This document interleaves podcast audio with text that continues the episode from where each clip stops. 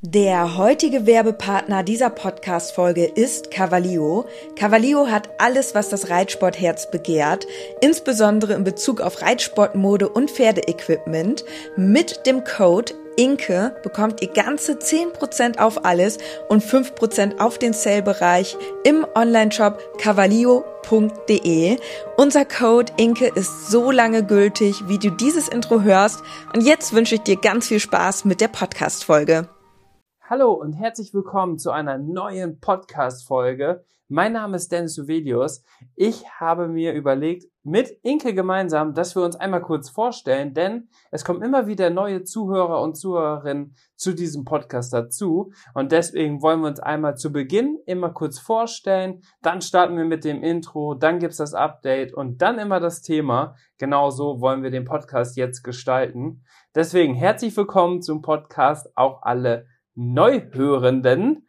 Und ich bin Dennis, Amateurreiter, Dressur und Springen. Hallo Inke. Hi, ich bin Inke Borgel, ich bin Dressurreiterin, ebenfalls im Amateurbereich und ja, viele werden mich vielleicht auch von Instagram kennen, von meinem Account in Leo Bo, wo ich auch sehr aktiv bin auf Social Media. Ich heiße in Leo Bo. Warum das so ist, diese Frage kam schon häufig. Wir starten jetzt aber mit dem Intro und dann geht's los.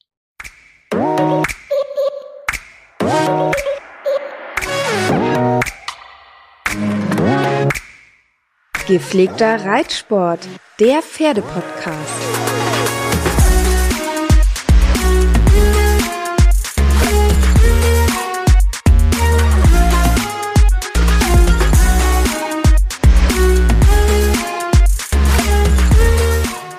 Amateurbereich, was bedeutet das eigentlich genau? Im Amateurbereich, ja, das gibt's ja eigentlich in jeder Sportart tatsächlich. Aber im Reitsport ist das ja schon so gekennzeichnet mit diesen Option A und Option B, also A für Amateur, B für Beruf, beruflich, keine Ahnung. Ähm, aber da gibt's ja wirklich diese Unterschiede, dass es zum Beispiel geschlossene Prüfungen gibt, die nur Amateurreiter reiten dürfen. Wir beide gehören zur Option A. Also wir dürfen sowohl in den offenen Klassen starten, als auch in den geschlossenen. Aber die Profis heißt mit Option B. Das bedeutet aber nicht, dass das absolute Profireiter sind, sondern dazu zählen alle, die bestimmte Erfolge haben, alle, die irgendwie mit Reitunterricht ihr Geld verdienen, mit Ausbildung junger Pferde und so weiter und so fort. Das kommt alles mit dazu, die halt diese Option B haben. Die dürfen dann zum Beispiel nicht in geschlossenen Prüfungen reiten. So würde ich es erklären. Wie würdest du es sagen? Ja, im Grunde genommen eigentlich, ob man aktiv durch Reitunterricht, Ausbildung oder Verkauf der Pferde Geld verdient. Jetzt ist es eigentlich ganz spannend, weil du hast ja theoretisch auch einen Job, der unmittelbar mit den Pferden zusammenhängt. Gibt es dann vielleicht bald irgendwie auch Option B, Pferdeinfluencer? also, ja, das ist ja, das ist genau dieser Punkt im Grunde verdiene ich ja auch einen Teil meines Geldes mit den Pferden. Und ich denke aber, es wird so auf dem Turnier wird es dafür keine extra Kategorie geben, weil der große Unterschied auf sportlicher Ebene ist ja, geht man aufs Turnier, weil man vorhat, das Pferd zu verkaufen, ne? mhm. oder geht man aufs Turnier, weil man ähm, ja das in, in seinem privaten ähm, Interesse macht, ne? Aus sportlich, reiner sportlicher Sicht, sage ich mal so. Das ist ja ein großer Unterschied, gerade wenn es auch so um so Jungpferdeprüfungen geht. Da ist es natürlich für uns Amateure etwas einfacher, wenn wir zum Beispiel Amateurprüfungen haben für junge Pferde, als wenn wir mit den großen Zuchtstellen zusammen starten müssen. Das schon. So, das ist eigentlich so ein bisschen der Punkt, finde ich. Das schon, aber ich glaube, da gibt es auch viele, die vielleicht in Option B eingestuft werden, die vielleicht ähm, irgendwie ein Reitlehrer sind an irgendeiner, ja, an irgendeinem Verein oder einer Reitschule und so weiter, aber selber reittechnisch vielleicht eigentlich doch nur auf Amateurbasis reiten, aber trotzdem nicht in dieser Klasse starten dürfen, weil sie als Option B gelten. Also das ist, glaube ich, auch schon dann wieder so ein Unterschied. Ne? Zum Beispiel Pferdewirte oder so, die das ja auch als Ausbildung gemacht haben, die gelten ja auch dann darunter. Vielleicht hast du sogar dann den Bereich nur Zucht oder sowas gemacht, dass du gar nicht klassische Reitausbildung gemacht hast.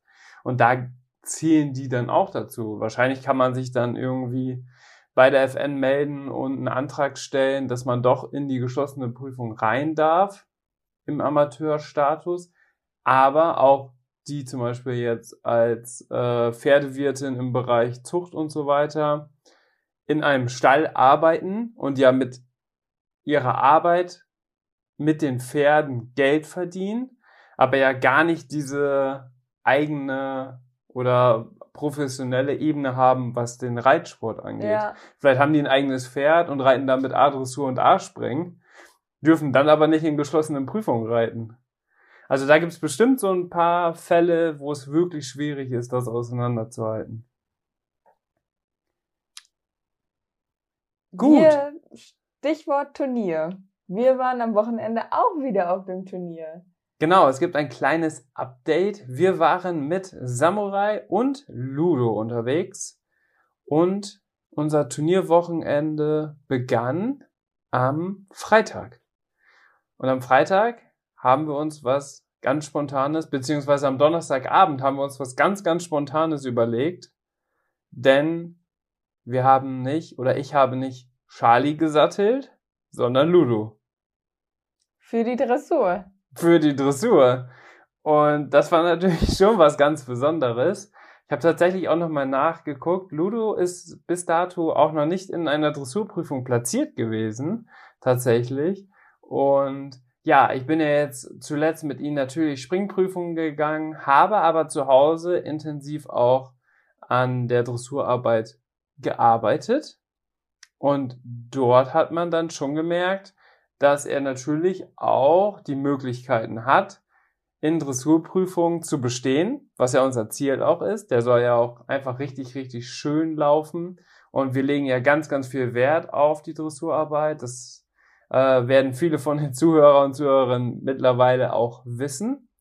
Und ja, wir haben Charlie. Warum haben wir Charlie denn nicht gesattelt? Ja, weil er hat ja aktuell immer noch so ein paar von diesen kleinen Pickelchen in der Sattellage.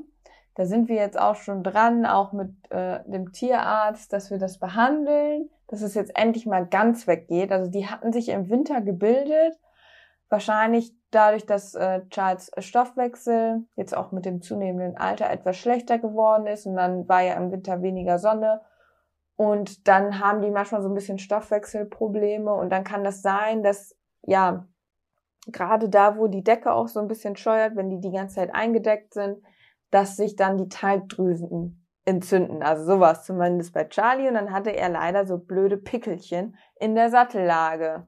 Total ärgerlich. Und die heilen jetzt immer weiter ab. Aber sie sind halt noch nicht ganz weg. Und jetzt haben wir gedacht, komm, jetzt sind wir nämlich nochmal dabei, verschiedene Sachen da auch drauf zu schmieren. Dann lassen wir das jetzt auch einmal reittechnisch nochmal ein bisschen ruhen, also dass wir da keinen Sattel drauf machen und lassen das nochmal ein bisschen abheilen, so. Weil da auch ein, zwei Stellen ein bisschen aufgegangen sind. Und ja, das hatten wir dann gemacht und deswegen haben wir dann gesagt, ja gut, da macht es natürlich keinen Sinn, weil wir Charlie jetzt die ganze Zeit nicht geritten sind. Also, dass wir dann mit ihm starten. Ja, und dann haben wir uns am Donnerstagabend ganz kurzfristig überlegt, okay, die Prüfung ist genannt, eine Dressurreiter A und eine A-Dressur, Freitag und Samstag. Reite ich die einfach mit Ludo, ja oder nein? Und dann haben wir am Donnerstagabend einfach nochmal die Aufgabe geübt, oder ich bin die Aufgabe dann nochmal geritten, die für Freitag, die Dressur-Reiterprüfung. Und es hat ganz okay funktioniert, würde ich sagen. Also so, dass ich gesagt habe, okay, also wir blamieren uns nicht, wenn wir jetzt hinfahren, aber es ist natürlich noch lange nicht der Punkt erreicht, wo wir hin wollen. So und äh, da geht mit Sicherheit noch einiges mehr, weil wir auch noch gar keinen Fokus darauf richtig gelegt haben, auch vor allem Aufgaben zu reiten, also dressurmäßig zu arbeiten, immer sehr, sehr intensiv. Aber nochmal eine Aufgabe zu reiten, ist ja auch immer nochmal was anderes. Ne? Ja. Und deswegen haben wir gesagt, okay, wir probieren es aber aus. Und dann bin ich an dem Freitag die Dressur Reiter A geritten und im Anschluss noch einen Stil A springen. Und in der Dressur Reiter A war Ludo echt richtig, richtig gut. Also er hat super mitgemacht. Ich war mit meinem Sitz nicht ganz so zufrieden, weil ich irgendwie so ein bisschen steif war. Ich weiß auch nicht. Ähm, war vielleicht auch so eine neue Situation. Aber ich fand das nicht so, so mega gut tatsächlich. Am Ende gab es eine 6-3. Ich glaube, die Note war dann gerechtfertigt. Ähm, also war jetzt eine solide Runde, aber damit konnte man auf jeden Fall nichts gewinnen. Und im Stil A-Springen im Anschluss, da ist mir ein ganz, ganz folgenschwerer Fehler unterlaufen. Denn ich hatte einen Fehler bei Sprung 1. Was bedeutet das? Du musst ein Essen ausgeben und zwar der Besitzerin von Ludo. Und die Besitzerin von Ludo und ich, wir standen am Rand und wir haben uns richtig gefreut, weil ich muss sagen, ich freue mich darauf, dass wir zusammen essen gehen und dass du dann einen ausgeben musst.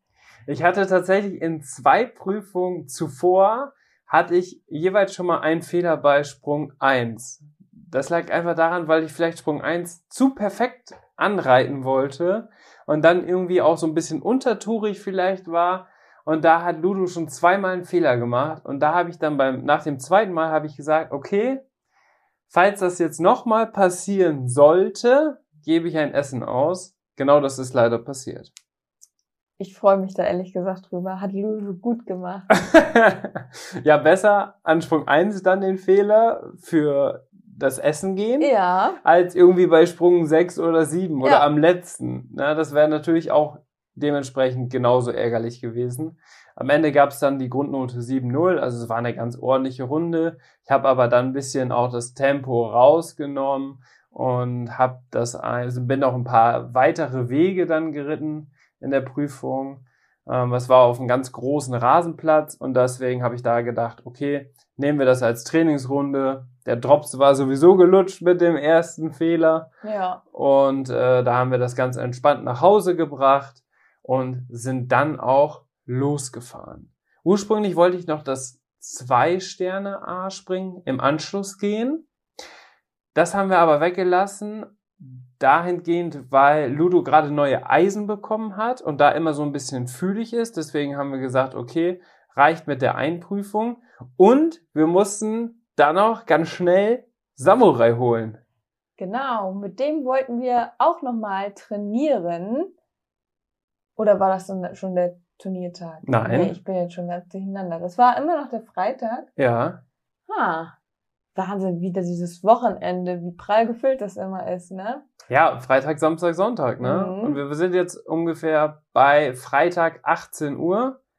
Und da sind wir zu Samurai gefahren. Ja, da sind wir zu Samu gefahren und haben ihn fürs Auswärtstraining zu den Stall oder zu der Anlage, wo Charles und Ludo stehen, gebracht, weil wir dort die Möglichkeit hatten, nochmal auf einem Viereck zu trainieren.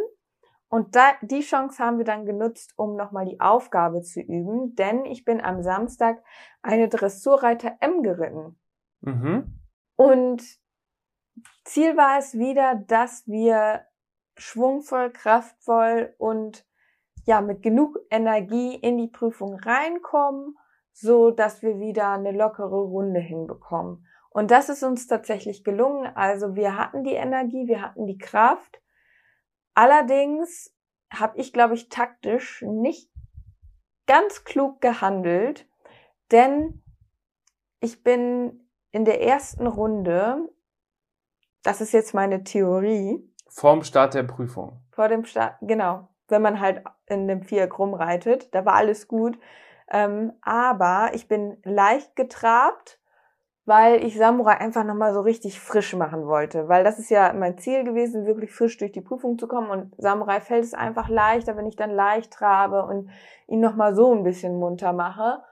Und ich muss dazu sagen, mein Sitz ist um Längen nicht so gut wie mein Sitz, wenn ich aussitze. So, wenn ich dann leicht trabe und dann wollte ich ihn ja auch noch so ein bisschen aktivieren, sage ich mal, so dass ich dann auch vermehrt getrieben habe. Und ich denke, mein Sitzbild war dann in dem Moment einfach nicht so schön und meine Theorie, oder das ist das, was ich eigentlich jetzt auch schon mitbekommen habe, von den vielen Dressurreiterprüfungen, die ich so geritten bin, ist, dass die sich eigentlich in der Zeit, wo man da außen so rumreitet, ne, bevor die anklingeln, dass die da schon sich den Sitz angucken. Und den, meistens steht das ja auch ganz oben, dieses Feld für den Sitz. Und dass sie da dann schon ähm, ihre Bewertung quasi ja, für den Sitz festlegen. Da stehen ja so Sachen drin wie der Sitz ist gestreckt oder sitzt schief. Das siehst du ja schon dann in dem Moment. Ja, und das Bloß ist, wenn man dann leicht trabt, ist das natürlich rein taktisch ziemlich doof gewesen, weil die doch äh, dann viel Wert auch auf den Sitz gelegt haben. Und ich habe mich dann, glaube ich, in dem Moment dann nicht gut präsentiert, weil ich kann nicht so schön leicht traben, wie ich aussitze. So. Und mein, also das ähm, würde ich jetzt mal so behaupten. Ich habe ja wirklich eigentlich einen Sitz, mit dem ich punkten kann und womit ich vielleicht auch, ähm, sage ich mal, das eine oder andere wieder gut machen kann. Ja, und dann ähm, war es aber leider taktisch nicht ganz so klug. Das werde ich nicht nochmal machen. Andererseits sind wir so frisch in die Prüfung gekommen, war vielleicht auch positiv. Bloß wir sind an diesem Punkt, wo man abwägen muss. Und das ist dieser Punkt, an dem ich eigentlich nicht sein will. Dass man sich sagt, oh, mache ich dies oder mache ich das, um vielleicht das und das zu verändern. Das ist halt eigentlich nicht die richtige Herangehensweise, sondern eigentlich muss es, boom, hier sind wir, zack, und dann muss das auch laufen, ne? Ja, und das ist, glaube ich, ein richtig guter Tipp, den du gerade gibst. Äh, da muss ich auch drauf achten, weil dieser erste Eindruck, vor allem in der Dressur-Reiterprüfung, ist ja unglaublich wichtig.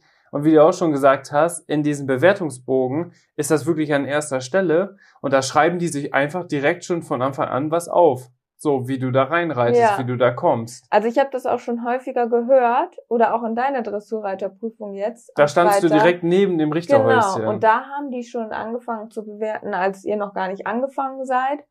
Und mir ist es aber auch schon aufgefallen, dass die anfangen, über meinen Sitz zu reden, wo ich noch außen rumreite. ja, Also auch in anderen Prüfungen. Deswegen, ähm, ja, das passt ja auch wohl, so dass man da schon mal nach dem Sitz und so guckt. Ja, deswegen das schon mal so als voll, kleinen Tipp äh, für euch auch da draußen. genau, voll konzentriert schon reinreiten und da sich schon mal super gut präsentieren. Ja, wir sind dann durch die Prüfung durch und wie gesagt, wir hatten den Fleiß, worüber ich einfach mega happy war und sind dann auch ganz gut durchgekommen. Was man sagen muss, die Kurzkehrt war nicht das Gelbe vom Ei, aber sonst sind wir gut durchgekommen. Ähm, wir haben dann allerdings nur eine 6,2 bekommen. Die Noten wurden aber auch sehr tief angesetzt. Also ähm, es gab sehr, sehr viele Fünfernoten. Über die Hälfte aller Starter hatten 5,9 und schlechter. Ja, Also also, ganz krass. tief angesetzt. Ähm, ich war tatsächlich mit der Note am Ende sogar noch zweite Reserve. Hätte ich vielleicht vorher ausgesessen und hätte doch die Kurzgert noch vernünftig geritten, wäre es vielleicht ein anderes Ergebnis geworden. Da passt jetzt eigentlich auch ein Anliegen, was du letztens auch nochmal angesprochen hast, auch in der Story. Ähm, da kommen immer wieder auch Kommentare mit, ja, mit einer 7,0 ist man bei uns platziert. Ah, mit einer 6,5 hat man bei uns gar keine Chance auf eine Platzierung. Diese Aussagen sind einfach sowas von dumm. Die machen gar keinen Sinn. Und du erklärst jetzt warum. Ja, das kann man eigentlich ganz gut an dem Beispiel erklären, dass ich am nächsten Tag dann auch eine M-Dressur geritten bin, genau auf dem Turnier. Es waren sogar die gleichen Richter. Und da war es tatsächlich so, dass wir diesen Punkt überhaupt nicht getroffen haben beim Abreiten und dass genau das eingetreten ist, was hätte nicht eintreten sollen. Und zwar, dass Samurai die Kraft ausgeht. Schon vor der Prüfung. Und ja, wir sind dann da im zeitlupenmäßigen Tempo durch die Prüfung. Das Ding ist, Samurai macht dann alle Lektionen ganz brav, aber es ist alles in Zeitlupe. Und das ist natürlich, ja, nicht das, was wir wollen. Und dementsprechend war diese Runde tausendmal schlechter als die Dressurreiter vom Vortag. Aber ich habe tatsächlich sogar eine Note besser bekommen, also 6,3, ja. obwohl es um Welten schlechter war. Und es waren dieselben Richter, es war dasselbe Turnier. Aber die haben in dieser Prüfung einfach anders angesetzt. Die haben die Noten höher gesetzt, vielleicht, weil sich da auch beim Vortag einige beschwert haben. Man weiß es nicht, ähm, warum die Noten denn alle so tief wären.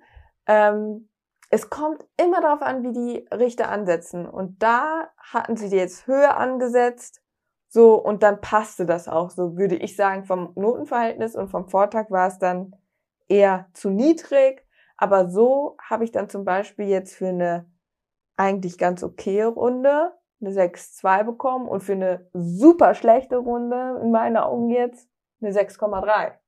In derselben Klasse, mit denselben Richtern, auf demselben Turnier. Ja.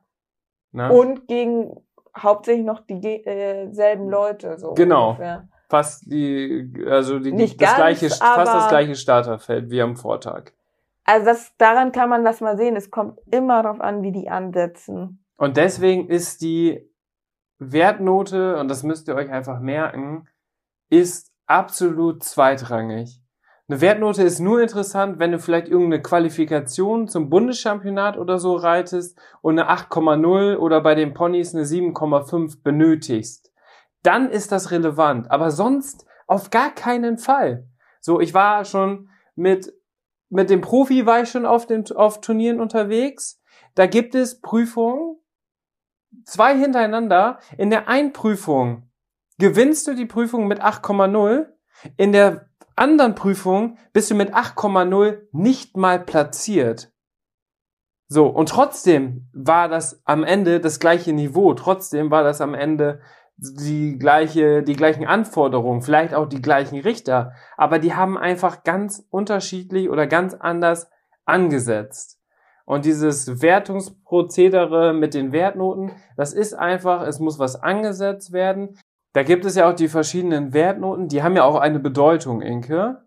Und zwar ist es ja so, dass zum Beispiel eine 10,0, die ja fast, also die eigentlich nicht vergeben wird, außer vielleicht mal in einer einzelnen äh, Gangart, ne? So ein Galopp 10,0 gibt's ja wohl mal, ähm, wo das so aufgeteilt wird. Aber das zählt zum Beispiel 10,0 ist ausgezeichnet, ähm, 9,0 ist sehr gut, 8,0 ist gut, 7 ist ziemlich gut, 6 ist befriedigend, 5 ist genügend, auch ganz spannend eigentlich. 4 ist mangelhaft, 3 ist ziemlich schlecht, finde ich, ist auch eine witzige, witzige Bedeutung. Kriegst eine 3 in irgendeiner, in irgendeiner äh, Lektion, zum Beispiel wenn, bei getrennten Richten, dann ist das einfach ziemlich schlecht.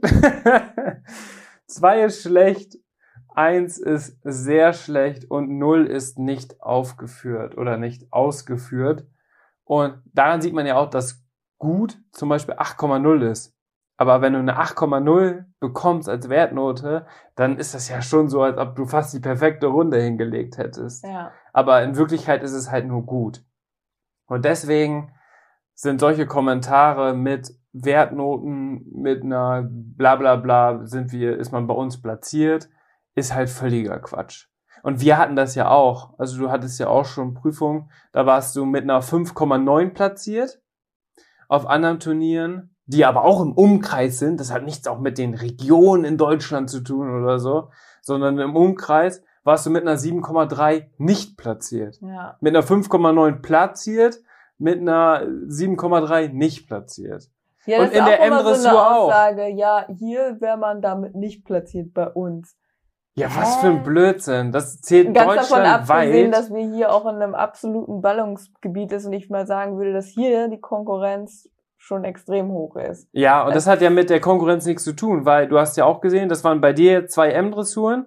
In der einen Dre- M-Dressur warst du mit einer 6,4 oder 6,5 warst du noch platziert.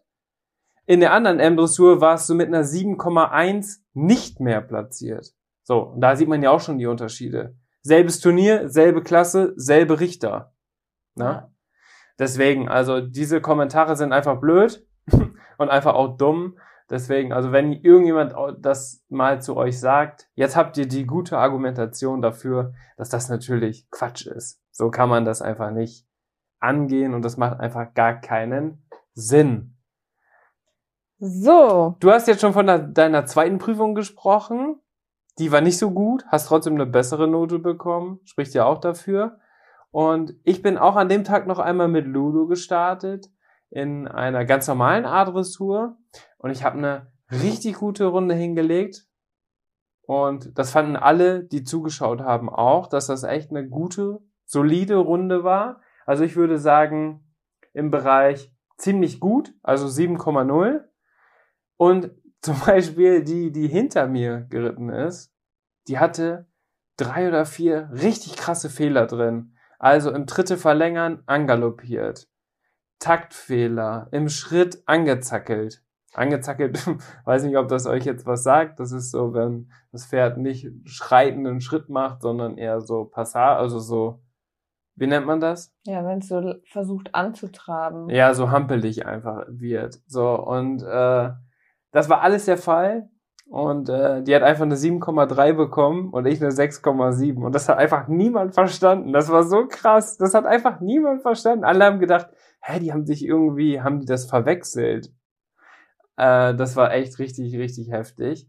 Aber am Ende ist das Wichtige, dass man natürlich auch als Reiter zufrieden ist und vor allem mit der Runde und mit dem Pferd. Und das bin ich mehr als zufrieden, weil wir haben einfach einmal Dressuraufgaben Reiten geübt. Und dann die zweite Übung war quasi die erste Prüfung. Und in der zweiten Prüfung haben wir schon eine richtig gute Runde hingelegt. Und das war fast mit einer der besten Dressurprüfungen, die ich in meinem Leben geritten bin. Krass. Ich war nicht dabei. Und du warst nicht dabei, weil du hast zeitgleich schon bei Samurai am Stall alles vorbereitet und ihn eingeflochten. Das war unser Turnierwochenende. Und apropos Turnier, ich bin auch noch auf ein ganz interessantes Thema gestoßen im Austausch mit euch auf meinem Instagram-Account und zwar über das Thema Späteinstieg in den Reitsport. Und da ist Dennis ja ein sehr gutes Beispiel, denn ja, wann bist du angefangen zu reiten? April 2016. Wahnsinn. Also, also mittlerweile auch schon über fünf Jahre. Mhm.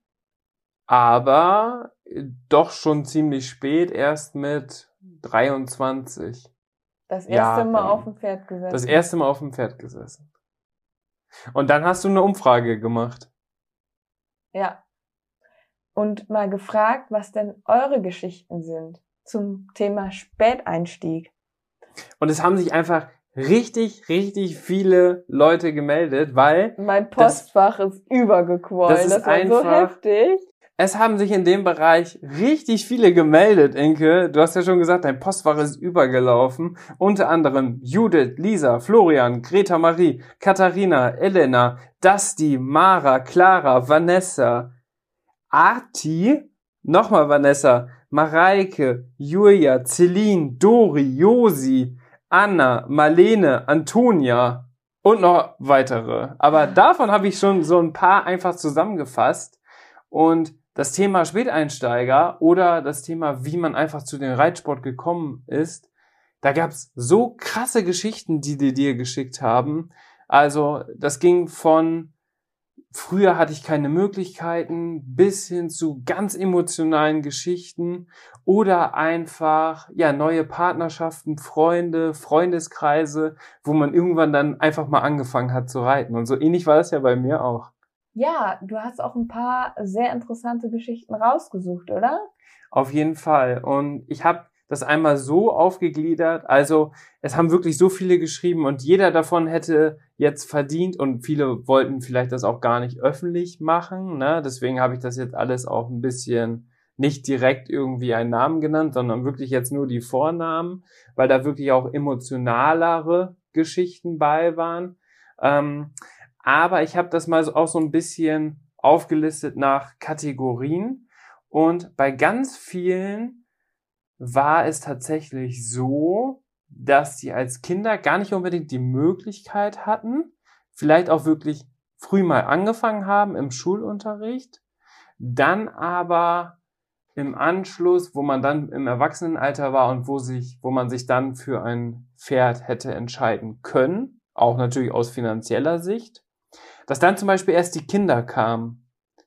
Also, dass dann erst die Familienplanung anstand Mhm. und dass deswegen gar kein Platz unbedingt für ein Pferd noch nebenbei war. Und dass deswegen dann doch ganz viele ja wirklich sehr, sehr spät erst dann eingestiegen sind. Ich sag mal so 30 plus. Äh, Ein ganz breites Spektrum an Leute, die sich da gemeldet haben als Späteinsteiger. Ein weiterer Punkt, und das ist, glaube ich, auch mit bei vielen vielleicht auch äh, ein ausschlaggebender Punkt, warum man vielleicht auch mal eine ganze Zeit lang pausiert hat mit dem Reitsport, war zum Beispiel auch ein schlimmer Sturz. Mhm. Und die daraus entstandene Angst, also dass viele vielleicht dann Angst hatten, auch weiter zu reiten und dadurch vielleicht den Reitsport erst aufgegeben haben und dann wieder als Späteinsteiger reingekommen sind. Sowas hattest du noch nie, oder? Das hatte ich zum Glück noch nie. Ich muss aber auch sagen, toi, toi, toi. So einen richtig, richtig heftigen Sturz mit Krankenhaus etc. pp. hatte ich noch nie. Ich hatte aber einen, ja, schon sehr schlimmen Sturz mal, beziehungsweise ich bin ein Pferd geritten, wo ich häufiger auf und runter gefallen bin, auch mehrfach mal hintereinander. Und das war schon, sage ich mal, also da habe ich diese Angst verstanden, dass man sich dann nicht mehr aufs Pferd traut, weil ich war dann auch irgendwann an dem Punkt, wo ich gesagt habe, also es macht jetzt irgendwie gar keinen Sinn mehr, dieses Pferd zu reiten, weil ich habe Angst, das spürt meine Angst und es rennt wieder los und setzt mich ab. Mhm. Und also es war noch relativ, da war ich noch sehr jung und das Pferd war auch sehr jung. Das war eigentlich sowieso eine sehr komische Kombi. Und ja, da habe ich das absolut verstanden, aber ich konnte dann mit einem anderen Pferd weitermachen und so ist bei mir dann keine Pause entstanden. Aber da habe ich das auch mal gespürt, dass man wirklich auch Angst davor haben kann. Ja, ganz genau.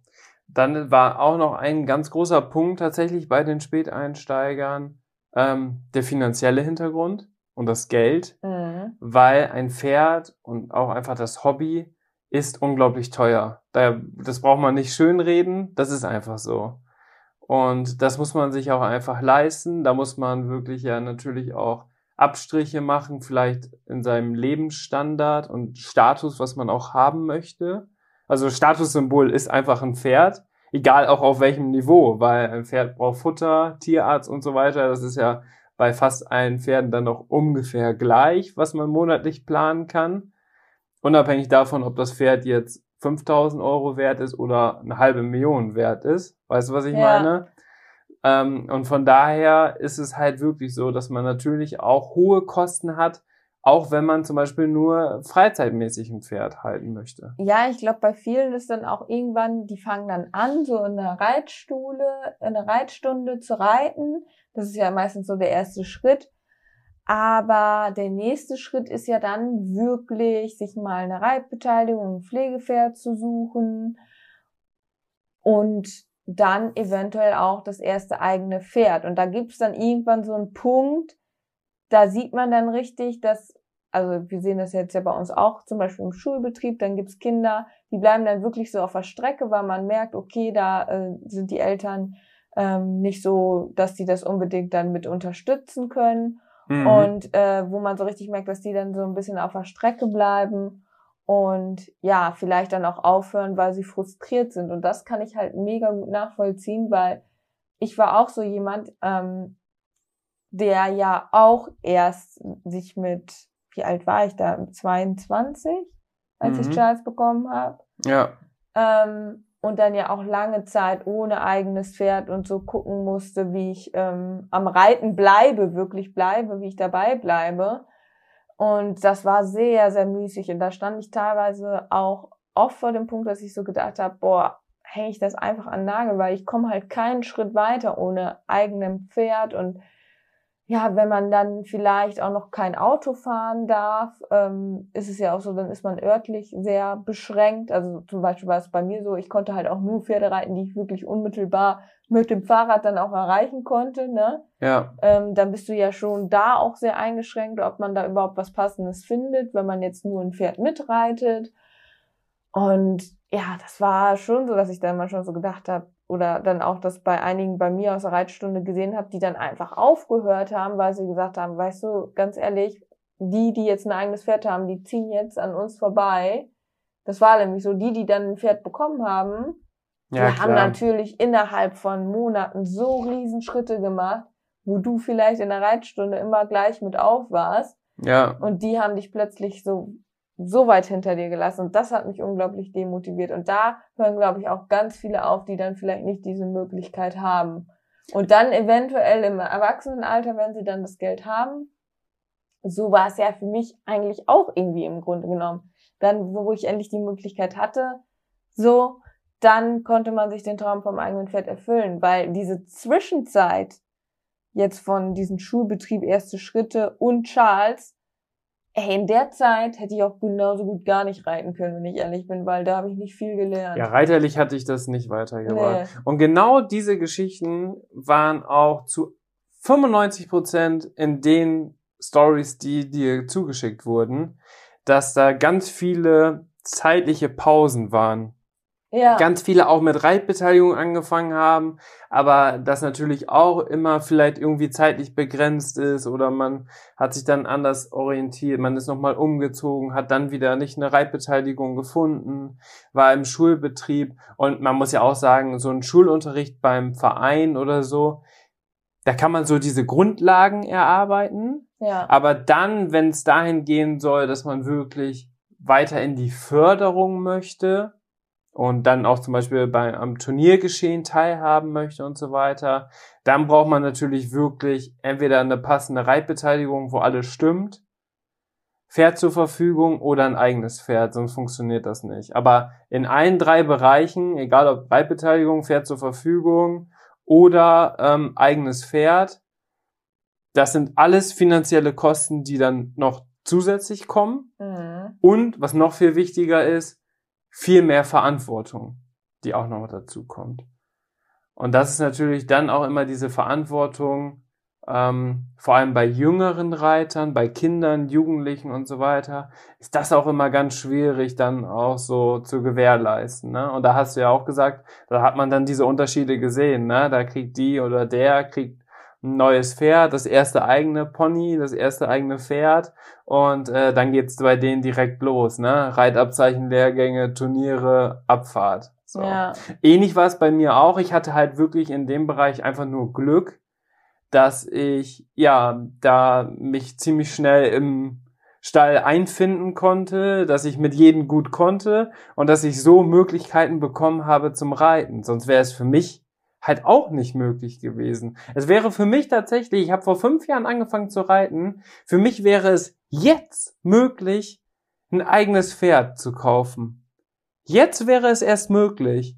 Aber in der vorherigen Zeit wäre es für mich gar nicht möglich gewesen. Also all das, was ich jetzt aufgebaut habe, das hat ja alles funktioniert ohne eigenes Pferd. Und weißt du, das hätte ja aber nicht funktioniert, wenn man dann vielleicht auch nicht die passenden Leute kennengelernt hätte und so weiter und so fort.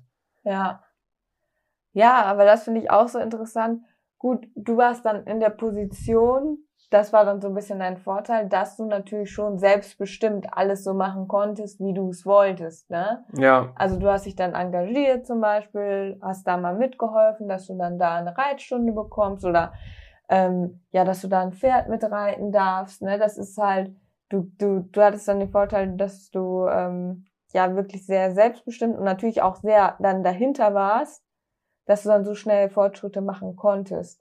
ich, kon ich konnte halt meine Freizeit und meine, sage ich mal, wenn man es jetzt als Arbeitszeit bezeichnet, konnte ich investieren und dafür habe ich kein Geld bekommen, sondern Reitstunden und Pferde zur Verfügung. Ja, Also einfach durch meine, durch mein Engagement, durch meine Hilfsbereitschaft, durch meine Arbeit am genau, Ende. weil du warst ja auch zu dem Zeitpunkt noch Student, ne? Ja, Und da hat man ja dann auch nicht unbedingt die Kohle, äh, sich da super tollen Reitunterricht dann noch zu leisten. ja, als Beispiel, ich habe halt Boxen gemistet, dafür durfte ich zum Beispiel ein Pferd reiten. Ja, So. Und äh, wenn das möglich ist irgendwo am Stall, dann kann man das natürlich machen. Aber was ich auch krass finde, wenn man jetzt mit Leuten spricht, man hat, also wir haben ja auch ganz viele über Social Media und so jetzt kennengelernt. Und wenn man sich mal mit denen austauscht, finde ich das auch krass, dass es heutzutage kaum oder ganz, ganz schwer für die Leute ist, die ein Pferd haben, eine zuverlässige Reitbeteiligung zu finden. Weil ich hätte früher, also vor vier, fünf Jahren, wenn ich jetzt von früher spreche, hätte ich ja alles dafür gegeben, dass man da irgendwie ein cooles Pferd hat und eine coole Besitzerin, einen coolen Besitzer, womit man was zusammen machen kann. Aber das ganz viele Leute, die haben Pferde, die suchen Reitbeteiligung, die sich wirklich zuverlässig um das Pferd kümmern, das reiten, das vielleicht sogar auf dem Turnier reiten dürfen und so weiter. Aber die finden niemanden. Wie, wie, wie kann das sein? Ja, ich glaube, das Problem ist da, dass es erstens nicht so super viele engagierte Leute gibt. Also es gibt sie, aber sie sind halt nicht, ähm, ja, sie sind halt nicht in Massen. Ist nicht die Mehrzahl. Also das ist ja schon so, dass viele Leute auch einfach unverschämt sind. das ist ja einfach so. Und äh, ich glaube, ähm, ich, ja, glaub, ich glaube, dafür kannst du auch schon eine dann, Umfrage machen. Einige denken dann wirklich, sie ja kriegen hier das Pferd auf dem Silbertablett präsentiert und äh, müssen nichts machen dafür, dass sie das Pferd reiten. Also am besten das gesattete Pferd ist startklar und man kommt nur zum Reiten. Ja, es ist halt eine Typfrage, ne? Also es gibt halt einfach Leute, die sind unverschämt und es gibt leider sehr viele von diesen Leuten, die unverschämt sind. Und es gibt halt Leute, die sind wirklich fleißig, die sind bereit zu geben, die sind bereit zu teilen, die nehmen Rücksicht. Und das sind dann die Leute, die wirklich eine coole Reitbeteiligung auch sind. Mhm. Aber es ist auch eine Charakterfrage, meiner Meinung nach. Ja, würde ich, würde ich dir zustimmen. Ich glaube, wenn du da eine Umfrage auf Social Media, auf Instagram machen würdest, da würden da auch ganz verrückte Boah, Stories die kommen. Lustigsten oder verrücktesten Reitbeteiligungsstories von ja. beiden Seiten. Einfach Pferd, keine Ahnung, angebunden stehen gelassen, auf dem Anhänger vergessen, keine Ahnung. Da wird es bestimmt Sachen geben, das kann man sich nicht ausdenken. Ja, Eigentlich aber was man natürlich auch sagen muss, das ist natürlich ein sehr emotionales Thema und da kommen natürlich sehr schnell Streitpunkte auf. Wenn jetzt mal die Reitbeteiligung wirklich was vergessen hat, dann ist ja auch direkt so eine Stresssituation oder so eine Spannung. Ja, dann ja. ist direkt eine Spannung oder irgendwas passiert. Und dann kann das halt auch schnell passieren, dass sowas einfach auseinandergeht, weil irgendwie was Doofes passiert ist, was echt doof vielleicht dann gelaufen ist, aber dann ist irgendwie so eine Spannung da, weil das ist so ein emotionales Thema und man hängt ja auch an dem Pferd und ja, hat da vielleicht Schuldzuweisungen im Raum stehen und dann hat man dann vielleicht so das Gefühl, boah, weißt du was, das ist mir jetzt echt irgendwie unangenehm, jetzt weiter noch mit der Person so, ja, zu interagieren, dann höre ich lieber auf mit der Reitbeteiligung. So. Mhm. Ja. ja, ich glaube, da kommen viele Streitpunkte kommen auf und dass das wirklich harmonisch abläuft, da muss man wirklich auch dann wahrscheinlich die passende Person suchen und auch finden. Und dann ist das vielleicht dann auch der Auslöser dafür, warum keine gute Reitbeteiligung gefunden wird. Also vielleicht wollen viele eine Reitbeteiligung werden, aber die wenigsten sind geeignet oder passen zu den Sachen, die dazugehören. Weil dazu gehört ja auch nicht nur Reiten, auch wenn es Reitbeteiligung heißt, sondern auch beteiligen an vielleicht Kosten, vielleicht misten, vielleicht Pferde rausstellen und reinholen Aber und ich, so weiter. Ich glaube auch, dass es einige Pferdebesitzer gibt, die auch schwierig sind, einfach auch von der anderen Seite, weißt du? Weil ich werde eine, jetzt, jetzt muss ich noch mal kurz eine Story raushauen. Ich ähm, bin auch mal ein Pferd Probe geritten, ne? Und ich fand das Pferd so, so toll. Ich hätte mir das so, so gewünscht. Da war ich auch noch kleiner. Mhm. Das war, glaube ich, das wäre dann tatsächlich meine erste Reitbeteiligung gewesen. Okay. Und dieses Pferd hatte aber einen Sehenschaden gehabt, der jetzt gerade irgendwie wieder verheilt war. Und dann sagte die Besitzerin zu mir, ja, ähm, wegen dem Sehenschaden dürfte das dann jetzt vor allem halt erstmal nur so gerade auslaufen und erstmal nur so, sag ich mal, ein paar Runden Trab und mhm. alles so ein bisschen gemäßigt und halt nur ganze Bahn. Okay. So, dann bin ich halt ja, ganze Bahn da geritten, so ne, ein bisschen traben, bin dann auch eine Runde galoppiert, ganze Bahn immer so und hat eigentlich auch alles ganz gut geklappt. Ich war mega happy.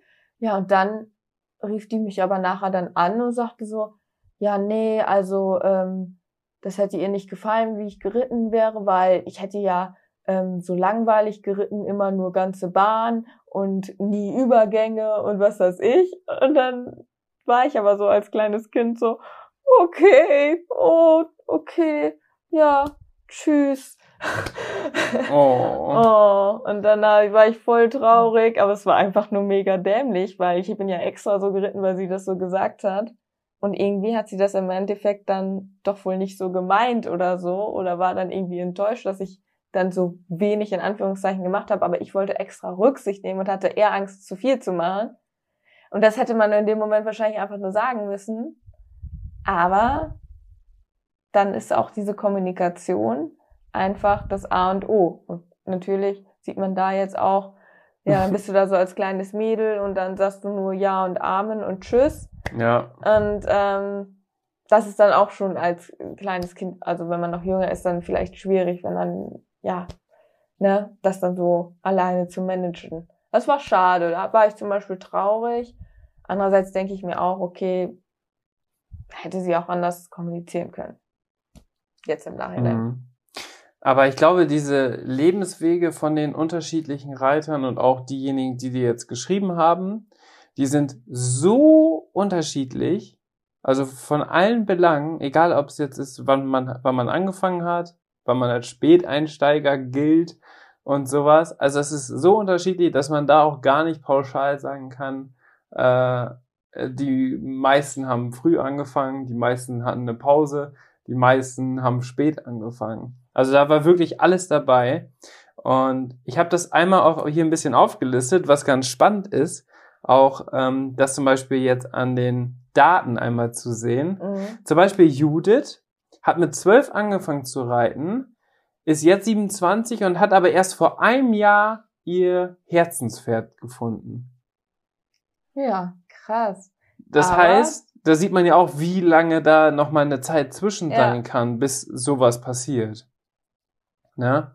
Dann äh, Florian, ganz interessant, hat mit 16 angefangen, wegen den Mädels. Ganz wichtig.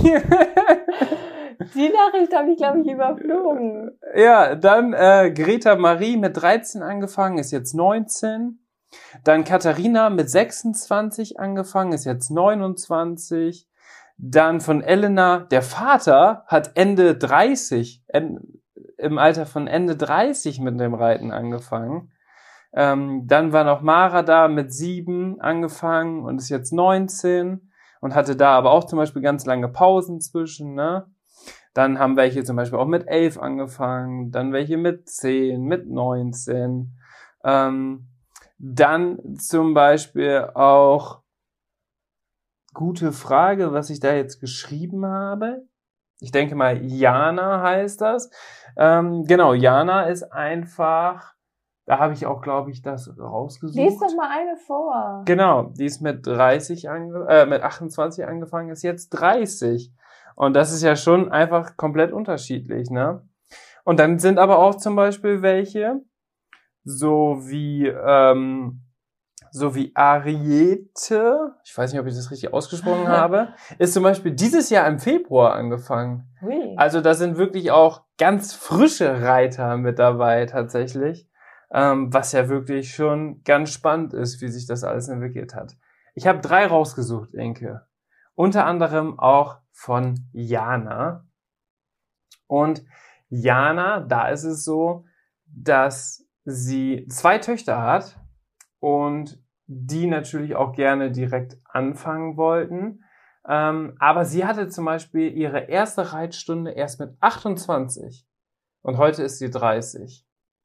Hm. Und da war wirklich dann auch genau diese Situation, dass man äh, wirklich ja erst eine Pause hatte aufgrund der Kinder, ne? Und dass man dann danach dann quasi auch starten konnte mit dem Reiten. Aber es ist natürlich echt schön, dass man so dazu gekommen ist, ne? Und dann schreibt sie noch, seither bekomme ich nicht genug von den Pferden, bin mindestens fünf Tage die Woche im Stall, habe eine Reitbeteiligung und habe sogar meinen Mann angesteckt, der mittlerweile auch schon seine vierte Reitstunde mit seinen 37 Jahren absolviert hat. Richtig cool, oder? Wahnsinn, das ist ja cool. Ja, richtig cool. Und äh, mit einer Tochter hat das alles wirklich angefangen und ist ja echt eine richtig schöne Situation, wie sich das entwickelt hat. Ja. Dann habe ich noch von Vanessas Pony was rausgesucht. Ähm, sie schreibt, hey, ich bin zwar erst 19, aber fühle mich trotzdem wie ein Späteinsteiger. Viele sagen, dass ich jetzt nicht mehr anfangen brauche. Und das kann ich überhaupt nicht verstehen. Das kann ich auch nicht verstehen. Also- aber, Sie ist auch erst 19. aber ich doch, ich kann den Gedanken verstehen. Weil ich habe auch bei ganz vielen Sachen immer so gedacht, also es gibt auch so ein paar Hobbys, die wollte ich immer mal machen. Und Mhm. dann habe ich immer gedacht, jetzt bin ich zu alt. Deswegen verstehe ich das. Diesen Gedanken. ja, weil man so viel verpasst hat. Ja. Vielleicht und auch die ganze Ponyzeit und so, ne? genau. Mhm, Und bei ihr ist es so, dass sie auch, selbst wenn es jetzt nur freizeitmäßiges Reiten ist, dass aber dann solche sowas sagen, dass das natürlich unmotivierend ist. Mhm. Aber mein Freund ist der Einzige, der mich pusht und mir Mut macht. Oh, süß. Sehr gut. Schöne Grüße an deinen Freund. Der macht's genau richtig. Und sie würde auch so gerne halt auch mal Turnier reiten und ähm, beim ersten Turnier natürlich dann auch mit E-Dressur und so weiter anfangen. Und ich glaube, das ist halt schon echt cool, wenn man anfängt. Und es ist natürlich auch so, dass man als Späteinsteiger, vor allem wenn man jetzt im Erwachsenenalter ist, also ich sag mal jetzt 18 plus oder Mhm. 20 plus oder Vanessa können wir jetzt auch nochmal mit dazu zählen. Und du fängst im E-Bereich an, ist das natürlich häufig natürlich auch so, dass du gegen die ganzen kleinen Kinder reiten musst. Ja. Und das ist vielleicht auch nochmal so ein Punkt, wo vielleicht viele sagen, okay, nee, dann fange ich vielleicht doch gar nicht erst mit dem Turniersport an, weil darauf habe ich keinen Bock.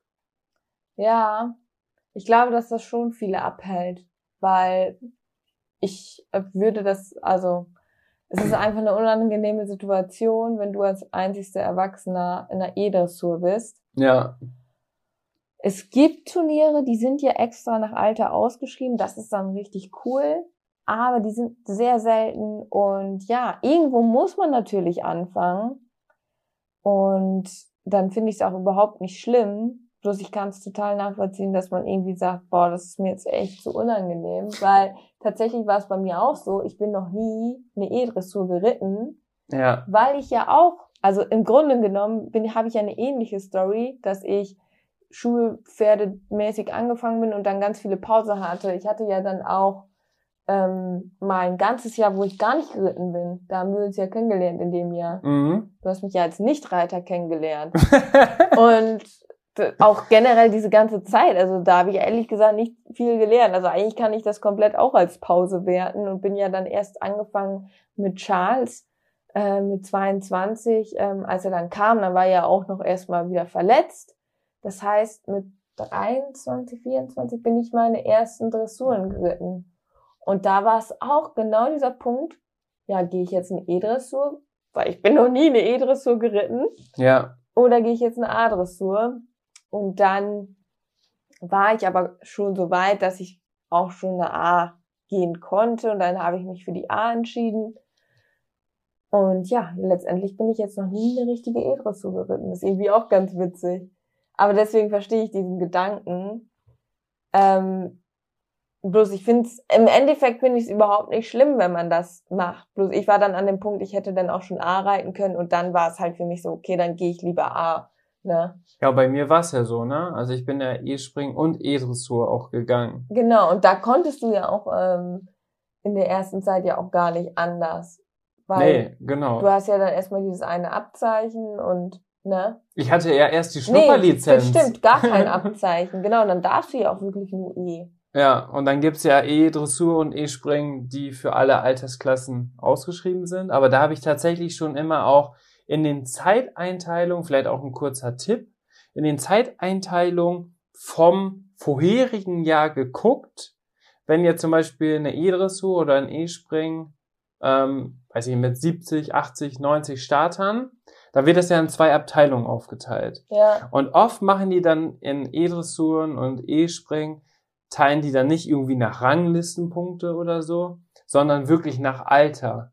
Und da habe ich immer dann im vorherigen Jahr geguckt, so zum Beispiel, jetzt sage ich mal, Reitturnier Osnabrück, habe ich geguckt, Reitturnier Osnabrück 2019, wie war da die Aus also wie war da die Ausschreibung, aber vor allem, wie war die Zeiteinteilung? Weil in der Ausschreibung siehst du ja noch nicht, wie die am Ende die Abteilung machen. Ja. Die können das ja nach Ranglistenpunkte, nach Alter, nach Leistungsklasse, nach Junioren, junge Reiter, Reiter, die können ja alles so machen, wie sie es wollen. Und da guckst du aber dann einfach am vorherigen Jahr, was da los war. Und da stand dann zum Beispiel alle ab Jahrgang so und so und älter und jünger. Und da war es dann schon so, dass die ganzen Kinder dann in einer Abteilung waren und die älteren Reiter. Und das sind ja auch die Reiter dann, die entweder Späteinsteiger sind, die vielleicht einfach gerne auf dem Niveau äh, ein bisschen Turnier reiten und da einfach auch Spaß dran haben, ne? Und dann ist es natürlich trotzdem schön, dass man aber mehr unter Gleichgesinnten ist, Mhm. als gegen, ja, meistens dann ja sogar die Ponys und die Kinder zu reiten, ne? Ja. Und als Erwachsener und jetzt vor allem ich als erwachsener Mann, ne, das ist halt schon dann auch unangenehm, äh, dann will man auch gar nicht platziert sein. Weil man will ja nicht den Kindern jetzt die Schleife wegnehmen. Weißt du, was Nee, ich meine? ja. So, das ist halt so ganz, also ein ganz komischer Zwiespalt. So, ich bin mit Samira, mit der Stute, bin ich auch mal zwei E-Springen gegangen, weil wir einfach ein bisschen reinkommen mussten und die blieb ziemlich häufig stehen immer am Anfang. Und äh, da mussten wir uns richtig reinfuchsen. Und da habe ich auch gesagt, okay, ich reite erstmal so E-Springen, ne? Da waren, äh, das war ein Stilspringen und ein ähm, Fehlerzeitspringen. Und im Fehlerzeitspringen bin ich zum Beispiel extra dann die langen Wege geritten, obwohl ich auch kürzer hätte reiten können, weil ich einfach nicht platziert sein wollte, ne? Mhm. So, weil dann, äh, das war auch, glaube ich, noch ein Wettbewerb, Dressur-Wettbewerb, äh, Springen-Wettbewerb. Das heißt auf WBO und da sind ja vielleicht sogar noch jüngere Reiter. Und äh, ja, am Ende waren dann auch nur Kinder und Pollys fast in der Siegerehrung. Und stell dir vor, ich wäre 1 1,90 oder 1,95 großer Reiter mit einem Großpferd dazwischen. Ist ja auch irgendwie komisch, ne? Ja, deswegen wäre es echt cool, wenn es mehr Prüfungen geben würde für Erwachsene oder halt Im. I-Bereich. Ja. So ab A ist ja alles gemischt. Ja. So ab A sind ja auch fast mehr Erwachsene als Kinder. So, das sind ja mehr Jugendliche, junge Reiter, Erwachsene als jetzt wirklich die Junioren. Ne? Und ich finde ja auch Junioren haben ja auch häufig eigene Prüfungen. Ne? Dass zum Beispiel eine A-Dressur nur für Junioren ausgeschrieben ist. Das ist häufiger, weil es davon natürlich auch mehr gibt, als nur für Reiter ausgeschrieben oder so ja. oder für Ältere. Und dann gibt's ja sowas wie Oldie Cup und sowas. Aber das darf ich noch nicht reiten, weil so alt bin ich auch noch nicht. ja, und deswegen ähm, musste ich mich schon überwinden. Aber ich war am Ende auch so turniergeil, muss man sagen, dass ich gesagt habe, okay, wir fahren einfach los. Und deswegen habe ich halt so auch diesen Aufwand betrieben und recherchiert, in welch, an welchen Turnieren oder bei welchen Turnieren werden die höchstwahrscheinlich nach Alter dann aussortieren Ja. äh, und die Abteilung machen. Ne? Aber es ist echt ein gutes Thema. Und Elena hat zum Beispiel auch dazu geschrieben, ähm, mein Vater hat damals kurz nach mir mit dem Reiten angefangen, also so mit Ende 30. Hm. Was richtig cool ist. Also schöne Grüße an der Stelle. Jetzt teilen wir uns gemeinsam unser Pferdchen. Ich kann mich da so glücklich schätzen. Aber ja, für ihn als erwachsener Mann in A-Dressuren war es echt jetzt manchmal nicht so leicht. Aber für ihn gibt's nichts Besseres, um sich fit zu halten und den Arbeitsstress zu vergessen. Ja, das ist natürlich auch so ein Punkt. Gut, bei, wenn wir jetzt im A-Bereich sind, dann finde ich, ist das schon mal, da sind ja alle Altersklassen vertreten, ne? Da finde ich, ist das dann von daher, vom Alter her nicht mehr so unangenehm. Aber es ist trotzdem so, wenn da die jungen, schlanken Mädels um die Ecke kommen mit einem hübschen Pony, Oder Dann- Großpferd. Ja, oder Großpferd. Meinetwegen auch. Ja, du zum Beispiel auch. ja, Ja, irgendwie schon. Muss man leider auch schon so du sagen. gehörst dazu. ja. Ja, und das hat man jetzt zum Beispiel auch in der Dressurreiter äh, bei dir gesehen. So, ich finde, du sitzt für deine Verhältnisse, für deinen Körper und so, sitzt du schon echt gut. Aber wenn da jem- wenn da so ein schlankes Mädel dagegen ähm, im Sattel sitzt. Heißt ja nicht, dass ich das- jetzt dick bin. Du sagst Nein, immer nein, schlankes ja, Mädel. nein. Die Proportionen, finde Ja, ich, sind ja, ja entscheidend. Genau. Also, Und ich habe halt ein unendlich. also es geht, es geht eigentlich auch nicht um, ob man schlank oder dick ist oder so. Das spielt ja eigentlich auch keine Rolle. Aber es wirkt einfach, also die kriegen einfach tendenziell bessere Noten, weil es einfach schöner aussieht. ja, ich glaube, Zumindest in den Reiterprüfungen. genau, und je höher die Klasse ist, umso ausgeglichener ist das wieder, glaube ich. Also so in L-Dressuren, vor allem aber dann ab M-Bereich sind ja auch viele männliche Reiter wieder dabei, die ja da auch ganz oben mitspielen. Mhm. Ne? Aber wirklich jetzt, wenn wir jetzt über A-Dressur sprechen, da teilen sich die Männer meistens die hinteren Plätze. Und das ist nicht meine subjektive Wahrnehmung, Genau. weil ich war ja auch in, ich war ja auch in Dressuren, in A-Dressuren schon platziert. Aber grundsätzlich, wenn man Männer oder Jungs, vor allem vielleicht größere Jungs, jetzt kleine Kinder, sondern wirklich junge Reiter oder Reiter, männlich, in A-Dressuren sieht, da ist ganz selten einer dabei, der gute Chancen hat. Aber oft sind die ganz solide Reiter, die ganz ordentlich durchkommen. Aber einfach vom Seitenbild sieht das nicht so aus wie jetzt Inke, kleinerer Oberkörper, schöne lange Beine, ihre Cavallos an, ruhiger Schenkel, sitzt da schön drauf. Sieht einfach schöner aus. Ist ja auch schöner mit anzusehen, bin ich ehrlich. Also sieht einfach schöner aus, wenn du jetzt reitest, als wenn ich reite. In der A-Dressur. Mhm. Und das kann man leider nicht verhindern, dass dann natürlich auch, ähm, ja, man vielleicht auch einfach schlecht bewertet wird. Wobei ich sagen muss, zum Beispiel jetzt mit dieser 6,7, da war ich schon echt richtig, richtig enttäuscht, weil das war nicht nur meine Meinung, sondern wirklich, da haben 25 Leute zugeguckt und alle waren der gleichen Meinung. Alle haben gesagt, ey, das darf doch nicht wahr sein.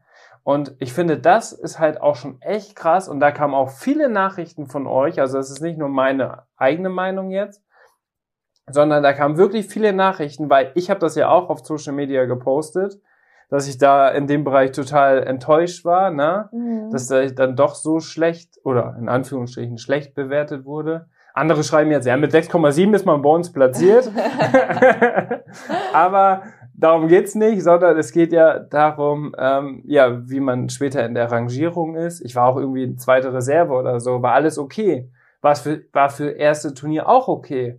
Aber wenn dann Reiterin, und das war keine Dressur-Reiterprüfung, sondern eine normale A-Dressur, wo es ja wirklich darum geht, die Lektion zu reiten, Bahnfiguren sauber zu reiten und der Sitz wird natürlich auch ein bisschen bewertet, Ausdruck des Pferdes und so weiter und so fort. Also alles zusammen, aber nicht dieser Fokus auf Dressurreiter. Dann hätte ich es vielleicht sogar fast noch verstanden. Aber da es eine normale A-Dressur war und die mit mir in der Abteilung war, drei, vier so krasse Fehler macht, wo man denkt, okay, wenn ich den Fehler gemacht habe, galoppiert an im Dritte verlängern im Trab, ne? Dann denkt man ja schon, okay, bist raus, keine Chance mehr auf eine Platzierung. Und die wird am Ende Vierter, Fünfter, keine Ahnung, mit einer 7,3, ist halt schon richtig, richtig demotivierend, muss man sagen. Und dann ist es am Ende auch ähm, wichtig, zum Beispiel auch für die Richter, auch einfach zu wissen, wenn man solche Entscheidungen trifft, vor allem bei, sage ich jetzt mal, männlichen Reitern, die in Dressurprüfungen im, in der unterst oder in unteren Klassen starten, wenn die immer so bewertet werden, da müssen die sich nicht wundern, dass seit Jahren die Turnierzahlen rückläufig sind. Ja, vor allem halt auch in, im männlichen Bereich. Also es ist ja ganz selten. Du hast vielleicht mal ein, wenn es hochkommt, zwei Männer, gegen die du reitest in der Dressur. Ja. Ne? Und Ja, da gibt's nicht viele und bald gibt es gar keine mehr. Und das finde ich schon echt schlimm. Und ganz viele haben das halt geschrieben. Ganz viele haben geschrieben, ja, deswegen bin ich jetzt, deswegen gehe ich jetzt auch nur noch Springprüfung. Und bei mir ist es ja eine ähnliche Situation. Ich könnte jetzt ja auch nur noch Springprüfung gehen, Mhm. weil da ist es einfach fairer. Ne? ja. Und ich finde schon, dass auch viele männliche Reiter gut sitzen können und gut reiten können. So, aber wenn die Proportionen einfach nicht stimmen, so, da kann man da nichts für. Bestes Beispiel ist doch auch, dass es einfach wirklich dann immer komplett unterschiedlich ist, ne? Und dass man das mal so hat, mal so hat. Was ich aber jetzt zum Beispiel, jetzt rede ich die ganze Zeit darüber, wie, wie scheiße es einfach ist, als männlicher Dressurreiter, ähm, bei mir war es ja zum Glück so, dass ich trotzdem immer mal wieder Erfolg hatte und dadurch vielleicht dann auch motiviert bin, weiterzumachen in dem Bereich. Was ich aber zum Beispiel ja noch krasser finde, ist, wenn es nicht diese rassetypischen Pferde sind, die starten. Mhm. Die werden ja, also die werden, glaube ich, sogar noch heftiger benachteiligt als jetzt die männlichen Reiter in A-Dressuren. Also wir reden jetzt nur von A-Dressuren, nicht von höheren Klassen, Ja. sondern von A-Dressuren. Na, also wenn da mal ein Friese, ein Haflinger, ein Tinker, keine Ahnung was bei ist, und die gehen dann eine saubere, richtig ordentliche Runde durch, dann haben die es eigentlich immer mehr verdient, eine höhere Platzierung oder eine höhere Wertnote zu bekommen, als welche, die einfach reiterliche Fehler machen. Und so finde ich das einfach nur fair. Aber die werden halt ja wirklich krass benachteiligt. Mhm. Und das hört man ja wirklich von allen. Also alle, die im Haflinger keine Ahnung was haben, die wurden schon mal in dem Bereich benachteiligt. Kommt auch immer auf die Richter natürlich an. Wollen die so ein Pferd in der Prüfung sehen oder nicht? Aber unabhängig von den Proportionen, Gewicht, Aussehen, Länge der Beine, Ausrüstung, Alter des Pferdes, welchen Leistungsstand das Pferd hat. So, bei Samurai denken alle oder die meisten Richter auch, der ist 15. Die meisten denken, du bist irgendwie so eine reiche Olle, die sich ein super Dressurpferd gekauft hat. Zur Donnerholmer Rubinstein, liest sich ja mega cool, ist äh, bestimmt ein ganz, ganz erfahrenes Pferd und ein super Lehrpferd für dich. Aber wissen gar nicht, dass du denen die ganze Lektion von der M-Dressur und alles selber beigebracht hast und dass ihr da zusammen hingekommen seid. Wirkt Ja. aber nicht so, weil der 15 ist, eine super Abstammung hat und sich super bewegen kann. Ja. So, aber das ist einfach so ja, subjektiv. Letztendlich hat dann auch wiederum jeder irgendwo mit Vorurteilen zu kämpfen, ähm, wo, wo jeder vielleicht mal einen Stempel aufgedrückt bekommt, wo man so denkt, nee, also Leute, so ist es halt eigentlich gar nicht. Und ihr müsst mal ein bisschen ähm, die Sache etwas neutraler angehen. Aber das ist halt dieses Menschliche in dem Berichten, dass halt Urteile gefällt werden, erste Eindrücke äh, gemacht werden. Und ja, dass das, das, das immer noch ein Mensch ist, der das entscheidet.